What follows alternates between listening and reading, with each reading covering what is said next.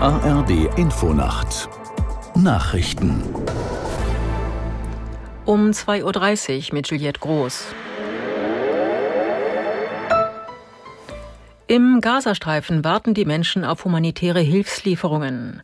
Nach Informationen des ARD-Studios Tel Aviv ist der Grenzübergang zwischen Ägypten und dem Gazastreifen weiterhin geschlossen. Aus Tel Aviv Björn Dake. Die israelische Regierung hatte mitgeteilt, dass sie sich der Lieferung von Wasser, Nahrung und Medizin nicht in den Weg stellt. Allerdings müsse sichergestellt sein, dass die Hilfe nicht in die Hände der Hamas gerät. Wie das sichergestellt werden soll, ist offen. Die Ankündigung kam nur wenige Minuten nach einer Rede von US-Präsident Biden in Tel Aviv. Darin bekräftigte er noch einmal, dass die USA an der Seite der Israelis stehen, auch militärisch und finanziell. Biden kündigte an, sich im Kongress für ein 100 Millionen Dollar Paket stark machen zu wollen. Die Polizei ist in mehreren Städten gegen nicht erlaubte pro-palästinensische Versammlungen vorgegangen. Im Berliner Stadtteil Neukölln wurden die Beamten dabei mit Feuerwerkskörpern, Steinen und Flaschen beworfen. Außerdem seien Mülltonnen und andere Hindernisse auf die Fahrbahn gestellt worden. Die Polizei setzte Wasserwerfer ein. In Frankfurt am Main lösten Beamte eine verbotene Mahnwache auf. Hier kamen ebenfalls Wasserwerfer zum Einsatz.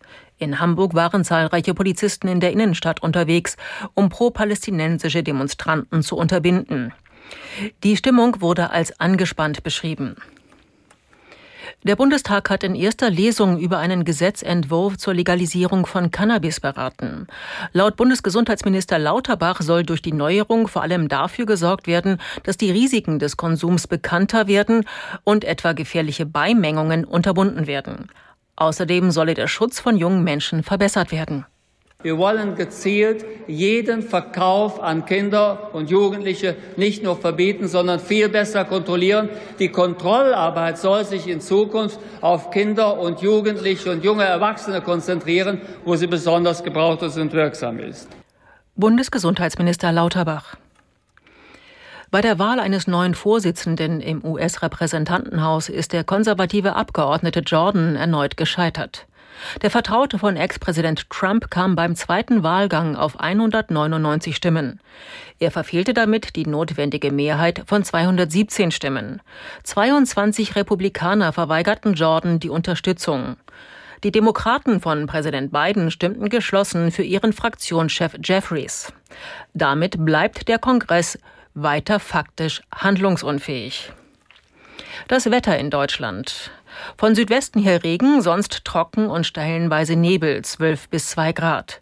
An der See stärker bei Stürm, starker bis stürmischer Wind.